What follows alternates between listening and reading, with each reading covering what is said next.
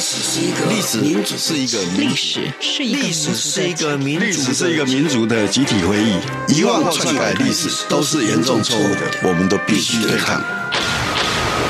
开放历史，透过档案的开放、田野调查与口述历史，把台湾的历史还给台湾，把台湾的记忆传承下去。历史原来如此。由薛化元讲述，欢迎收听。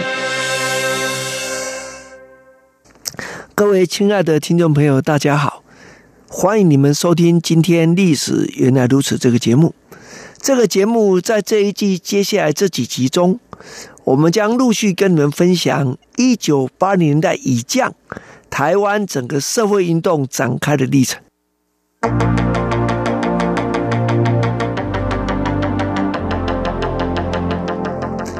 在上一集中，我们跟你们讨论到台湾原住民运动的整个历史的背景啊。我在这里必须跟大家说明一下，台湾原住民运动中原本是啊称作原住民，那这时候原住民运动里面呃是包含了呃所谓高山族跟平埔族了哈。那到了这个一九八零年代，陆续展开原住民族运动以后。慢慢的，原住民族啊，这个概念就跑出来了啊。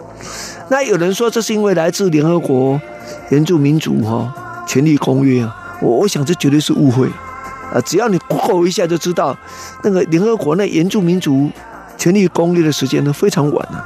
台湾的原住民族更名在宪法里的时间都比他早啊。这是一件事，但是原住民族的概念啊也是被引进来的。那这个时候慢慢出现一个问题。这个原住民跟原住民族，在理论上来讲，一个指的是个人，后面讲民族讲的是个民族体，这应该差距在这里嘛？啊，本来是应该就有这样，但实际上不是这样，因为等到原住民族运动到一定的成立之后，变成官方的机构，那原住民族包括谁，这就是一个有待厘清的问题。这个问题直到最近。蔡英文总统这个政府上台以后，把平埔族的正名运动纳入到整个原住民族运动的一环，体制内的一环。可是，纵使如此，原住民族委员会上面网站上的原住民族，哎，还是原来的以高山族为主的原住民族。我这个地方要跟他做一个厘清了哈。但是，我想这是一个。重要的发展的步骤，就终究平埔族慢慢的也被纳入，被承认它是原住民族的一环啊。当然这是 ING 啊。我们上一集讲说，呃，所有讲的社会运动都是 ING 哈。那在整个台湾的原住民运动，就最早是原住民运动，那主要是一九八零年代。那其中很重要的是，在台北读书哈，以台北为核心的读书的原住民青年。啊，呃，因为原住民处于不利的政经环境之下，但是在另一方面呢，政府也提供了原住民知识青年升学的某些比较优惠一点的管道。那这样的时候，很多原住民族的知识青年就会到都市里的大学来读书。啊，台湾的大学当然不止在台北啦、台中啦、台南啦、高雄都有，可是主要大学在台北。所以自然，那原住民的知识青年集中的地方也是在台北这个地方啊。可是我们必须了解，原住民的这种自我觉醒，这运动来源不是一九八零年才有的，早在战后初期的一九四零年代的末期，一九五零年代的初期，以阿里山的这个高医生啊，呃为主的邹族。还包括桃园地区的这个泰雅族，那么进行这个跨族群的原住民这个运动，呃，是一个重要的一件事情。可是因为在我们之前讲的白色恐怖里面，这些精英被捕了，那很多被枪毙了，所以这个白色恐怖的阴影就成为原住民族啊运动中的一个历史的伤痕啊。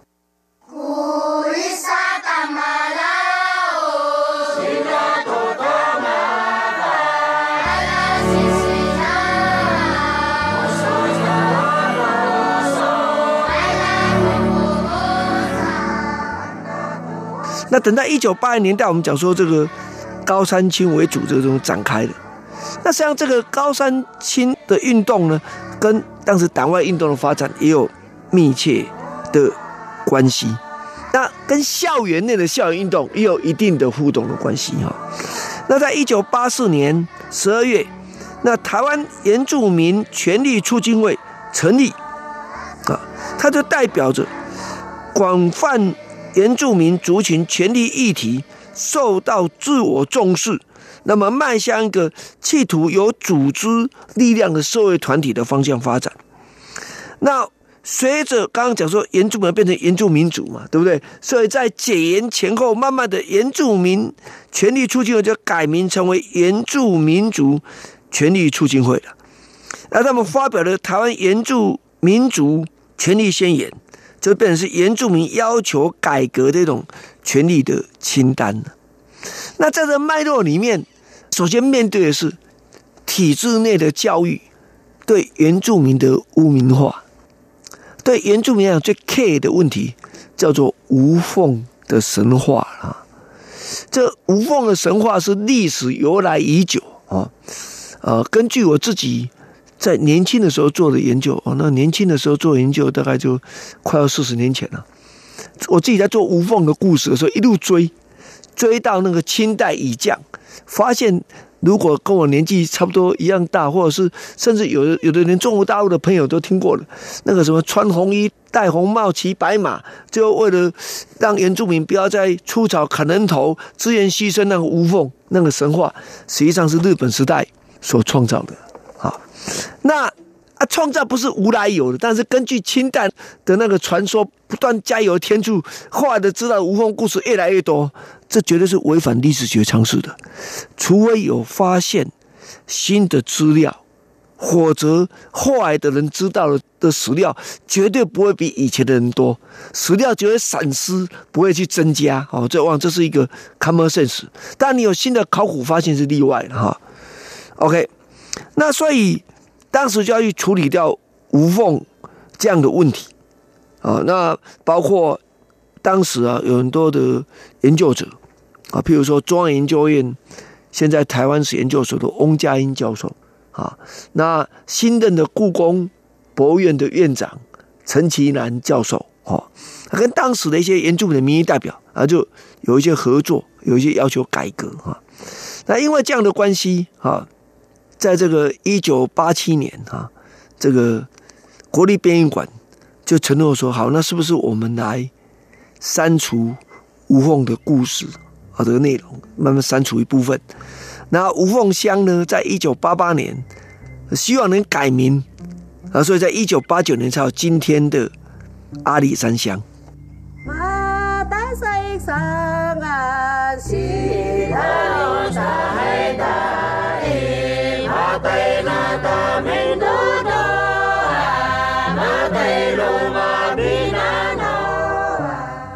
啊这是改名。可这无缝的铜像也是一件很重要的事情。我想大家可以了解哈，如果说这个铜像还在，就代表是一种 一种象征意义。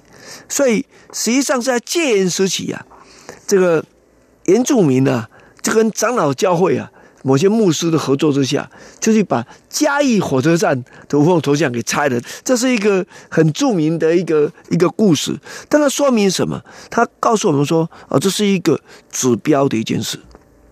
可是吴凤铜像的去除，教科书中吴凤故事的修改，或者是最后的删除，它代表是一种回复到比较接近历史真实，避免不必要的。把原住民污名化的一种有限度的改革了，但是对原住民来讲，他面对几个重要问题。第一个是姓名的问题啊，因为这个国民政府来台湾以后，加上后来的中华民国政府都一样，你你让原住民用汉字书写姓氏，给他汉姓，这个家族的繁衍不见了，这算是一个很大的问题。那第二个是什么？那他要改变他的生活条件，那应该土地流失问题要怎么办？要怎么处理？哦，这是都是重要问题。那这个整个问题的展开，在一九八八年呢，是跟还我土地运动展开是有关系的。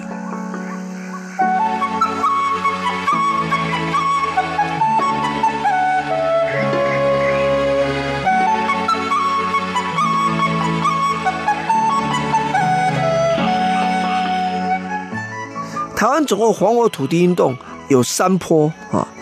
那一九八八年呢，是在台北市由这个台湾原住民族还我土地运动联盟举行的。它抗争的对象就是原住民土地流失跟遭掠夺的问题。后来在一九八九年、一九九三年，总共发动了三波还我土地运动的大游行。这是目前台湾原住民要求历史正义的重点之所在，但是大家不要认为就有这些问题，包括弱势原住民族流落到都市都会区，有的包括雏妓的问题，这些都是很重要的问题。那个台湾著名的长老教会的高俊明牧师的夫人高李丽珍啊牧师娘哈，就曾经组成的协会来抢救这些同济的问题哈，这这是一一个。那第二个就是说，跟土地利用还有密切相关的议题，在台湾来讲是在一九八七年，那主要什么？兰屿的核废料，啊，这这是土地没有被告知，那边要处理，这当然是一个很大的问题啊。那接着包括现在继续在处理的，就是什么？花莲的水泥开采问题，这是跟泰鲁阁族有关系啊。那屏东的鲁凯族是什么？是马家水库的问题。那包括布农族、雅美族、泰雅族、泰鲁格族等等，反对国家公园运动。国家公园运动不是不好，这是好的一件事情。可是你国家公园的建设的过程中，因为大部分都属于原住民传统生活领域啊，要如何去处理照顾啊？这是一个很大的的问题。那至于。原住民的证明运动，那跟民主运动改革、什么修宪的历程就很有关系。我我们刚刚提到说，呃，从一九八四年到后续一直到一九九七年为止，证明运动跟还我土地运动以及要求原住民族自治权有密切的这个关系了哈。所以在一九九一年修宪的时候。我们刚刚讲的原住民族权利促进会就提出废除门帐委员会，成立原住民委员会啊这样的的主张啊。那接着呢，在一九九四年，在中华民国宪法增修条款，终于三包不见了，出现原住民，而这当然是台湾非常重要的转换。等到后来呢，进一步再把原住民。修改成为原住民族啊，就是现在，呃，中华民国宪法体制中有关原住民的啊名称的问题啊。那至于整个原住民族的政策要提升到这个中央层次，那很重要就是两千年陈水扁竞选总统的时候提出了原住民族政策白皮书，他当选之后马上再由行政院去。草拟了原住民族自治区法草案，当然这当时嘲笑也大哈，而且汉人也不大了解原住民的整体状况，所以这部分来讲不可能很顺利啊。各位应该可以理解这一件事情。那在两千零五年，陈水扁已经第二任了啊，所以他要完成了原住民族基本法的立法。那在原则上就承认原住民。地区的原住民，他合乎传统文化资源的利用，这包括什么？狩猎啊、自然资源等等。那承认原住民族土地跟自然资源的权利，以及政府跟私人在原住民族土地内从事开发资源利用这些问题，都应该去征询取得原住民的同意啊。这说的容易，实际上是很困难的啊。哦，我们在下一集中再跟你分享到底发生什么困难。谢谢各位收听今天《历史原来如此》这个节目，我们下周再见。